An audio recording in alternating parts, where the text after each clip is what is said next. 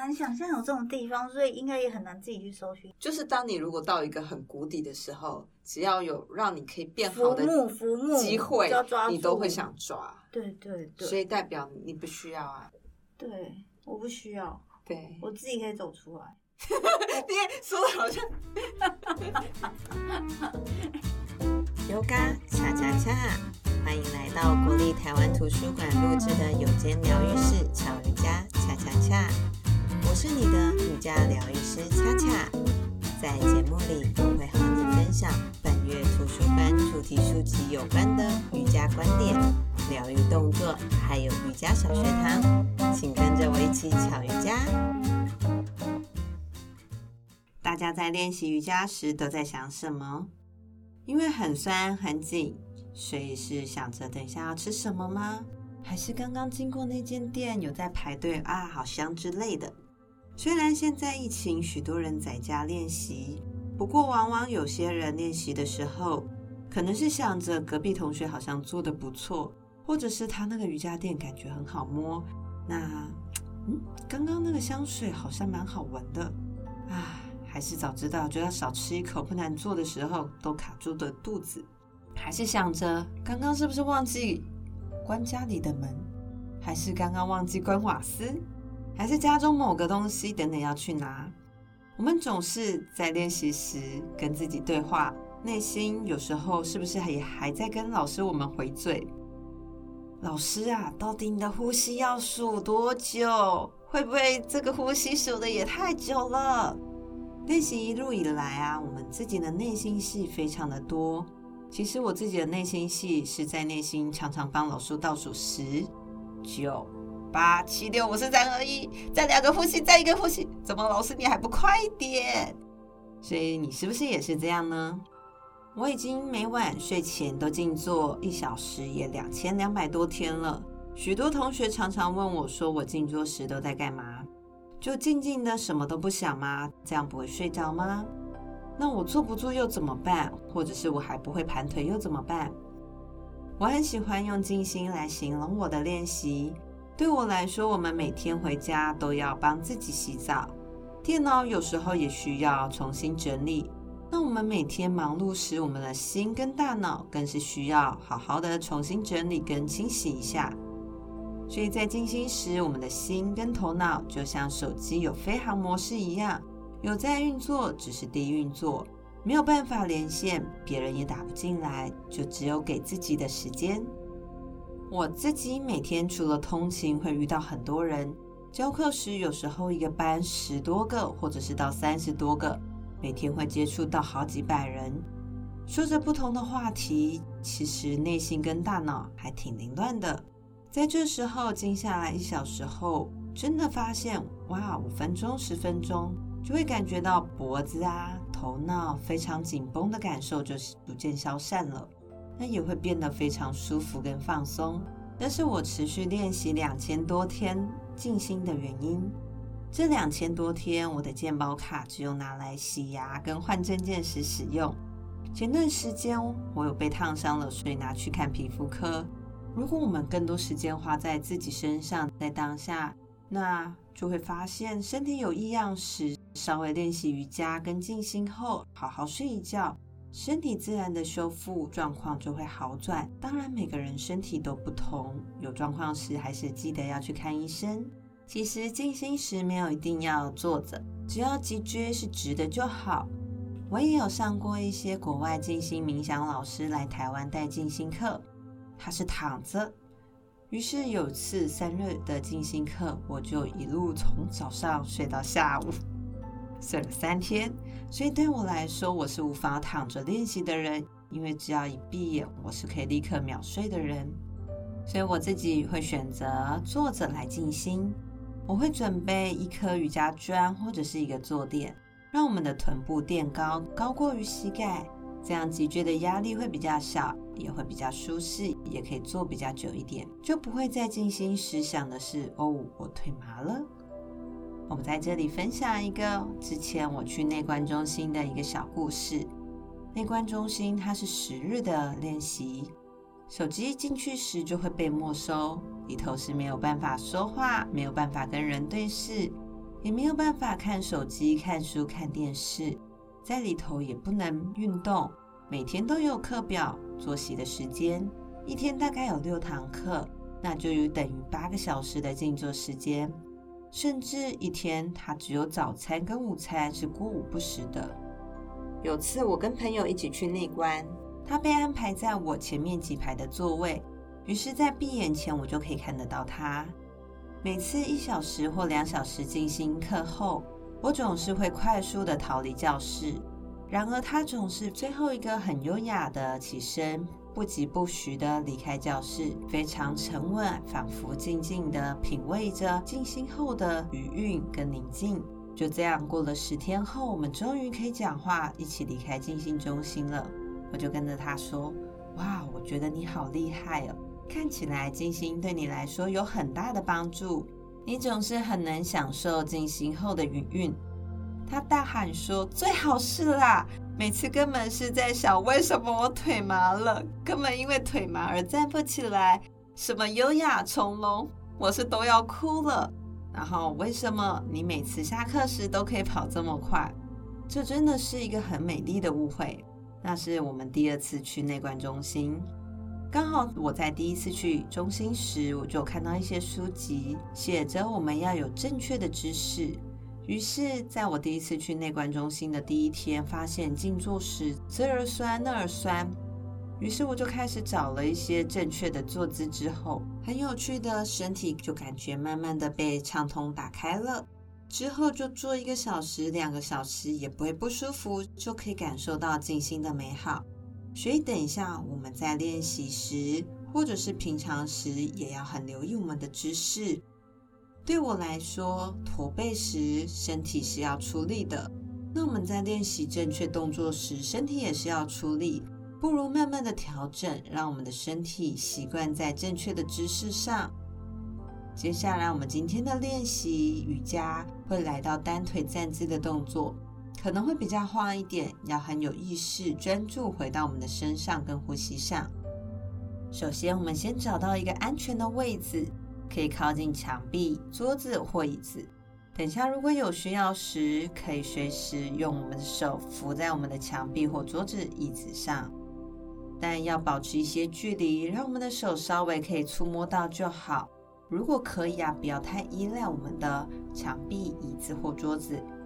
接下来，让我们的双脚并拢，双手叉腰，去感觉我们的双脚确实的踩好。我们现在保持左脚踩稳不动了，让我们的右膝盖慢慢弯曲向上，离开地板。我们会像金鸡独立的动作一样，保持左脚持续的踩稳。如果随时有需要，右手可以搭到墙壁、桌子或者是椅子上，保持稳定，专注在自己的呼吸。可以的话，双手往前抱到我们的右膝盖。万一我们的脚松开了，我们就再尝试一次。可以的话，让我们的双手稍微弯曲，让大腿靠近胸口，保持脊椎是直立的，不急。可以的话，保持左腿伸直，持续的停留在这里，稳定是最重要的。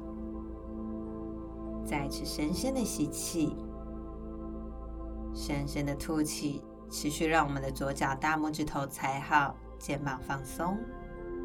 好，慢慢的吐气时，我们将右脚踩下来，踩回到地板。调整一下我们的位置，我们要准备换边。一样，再一次靠近我们的桌子、椅子跟墙壁，一样保持一点距离。接下来，双脚一样是并拢，双手先扶腰。这次是右脚踩稳不动，让我们的左膝盖向上，慢慢的离开地板，像金鸡独立一样。右脚持续的踩稳，如果有需要，我们的手可以随时扶到墙壁。保持稳定，专注在我们的呼吸。可以的话，让我们的双手往前来抱到我们的左膝盖，身体不要过多的前倾，肩膀也要保持放松，不要手肩。一样试着停留在这里。如果万一脚松开了不稳，就再尝试一次，没有关系。持续去找到你的右脚可以往下扎根，脊椎向上延伸的感受。持续的停留，当然稳定是最重要的。带一个呼吸。好，慢慢的将我们的脚放松，踩回到地板。接下来我们会有点挑战，那一样会是稍微靠近我们的桌子、椅子或者是墙壁，保持我们的左脚一样踩稳不动后，让你的右膝盖弯曲，但这次右脚脚跟要往后碰到屁股，所以右膝盖是往后弯曲的。那如果可以呀、就让我们的右脚跟很靠近屁股，所以现在我们的右大腿会跟右小腿非常的贴近。那如果我们可以稳定，可以试试看，将右手往后去碰到右脚脚踝，保持左脚一样要踩稳哦。如果还可以，将我们的双手，左手一样往后去抓到脚踝，我们的双手都会保持抓好脚踝的。你可以停在这里。如果还可以啊，保持我们的脚稳定好之后，让你的右脚慢慢的往后踢，让我们的双手会带着我们的右脚。稍微离开我们的臀部，停留在这里，五个深呼吸，保持平衡。停留在这里的时候啊，试着去观察一下，只要可以，把我们的右脚带着双手往后踢，踢到我们的肩膀的正后方，所以要尽可能往后再向上提高一点点。三，深呼吸。二，没有憋气。好，一，慢慢的踩下来，我们脚并拢，我们一样靠近我们的墙壁、桌子或椅子。记得随时有需要手来扶好哦。这次保持我们的右脚踩稳不动了，将我们的左膝盖往后弯曲，让我们的脚跟往后碰到屁股。如果可以稳定，一样将我们的左手往后去抓到左脚脚踝外侧。还可以的话，一样右手往后，让双手都抓好脚踝的外侧，保持踩稳。如果还可以，一样将我们的脚跟慢慢的踢远离屁股。可以的话，将你的双手带着我们的左脚脚踝往后向上，来到肩膀的正后方。记得身体不要前倾，就坐到你可以的位置就好。一样停留五个呼吸，试着专注在你的右脚大拇指头。四，深呼吸。三，试着将我们的左腿再往后向上提高。二，没有憋气。一，慢慢的手放松，脚放松。今天我们的练习就到这里。刚刚有没有关注到我们在练习时，你会很专注，尤其是不平衡，你会特别专注在你自己的脚啊，或者是呼吸上。为了保持平衡，所以你的身体会特别的用力，那你的心也会在自己身体当中。所以可以的话，我们试着每天花一点时间在练习上，我们就可以稍微更多的找到当下的时候。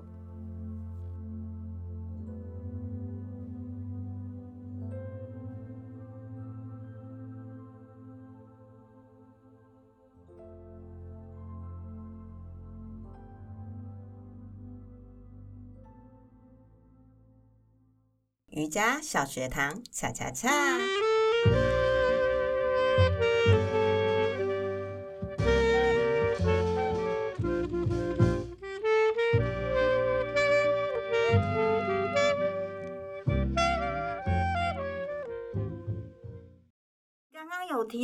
观中心，对，呃，内观是往内观察自己。哦，那想问一下老师，我我要怎么样才能搜寻到这个资讯呢？你可以上网搜寻内观中心，它其实在世界各地都有，它没有任何的宗教，也没有任何的信仰，所以是一个蛮开放的一个地方。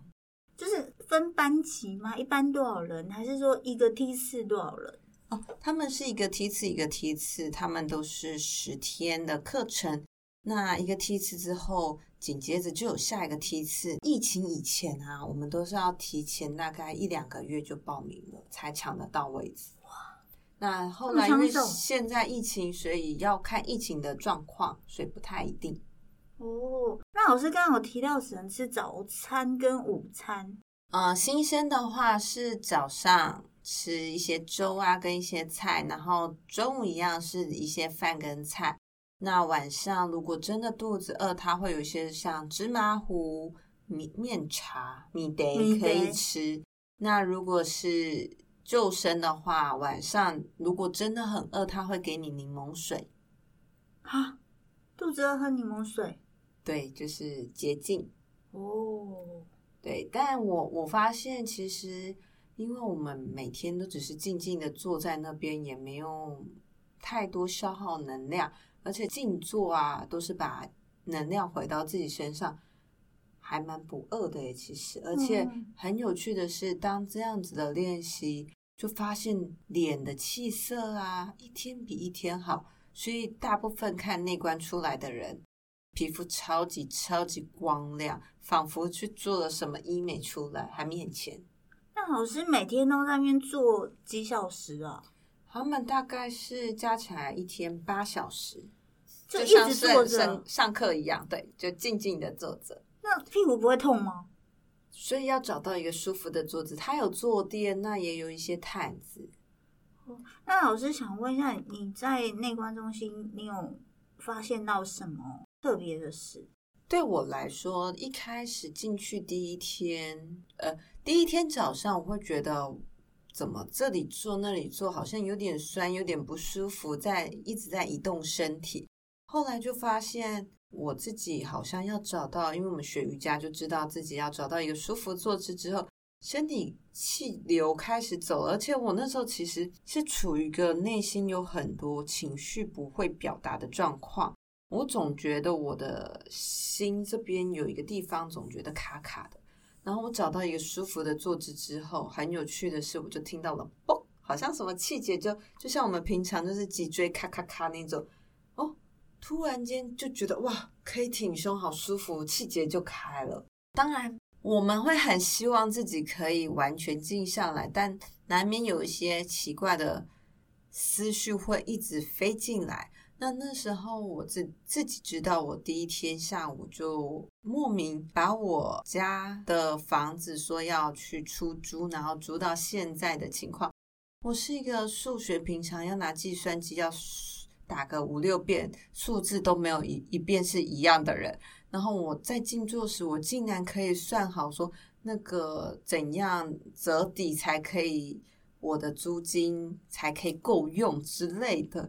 我就觉得哇，我竟然不用纸跟笔，我头脑竟然可以这么清楚。而且后来我自己内心当中就浮现出一些，呃，我过往一些从小我不觉得是有影响的状况的事件，突然都从我的脑袋中浮现出来，才知道哦，原来这么小的一件事也还被我放在心上。可能平常他有让我突然闪过这个片段。那因为我们现在的生活可能就很忙啊，或者是就觉得啊，这没什么，就把下一个念头又把它覆盖掉了，然后才知道说，原来我内心当中有这么多的记忆是这么的片段，而且是未被清理的。那那个感受就好像说，你内心有伤，你自己像医生一样去把内内心剖开，把那个伤疤挖出来之后，还自己涂了一些优点，然后再把它慢慢的缝合。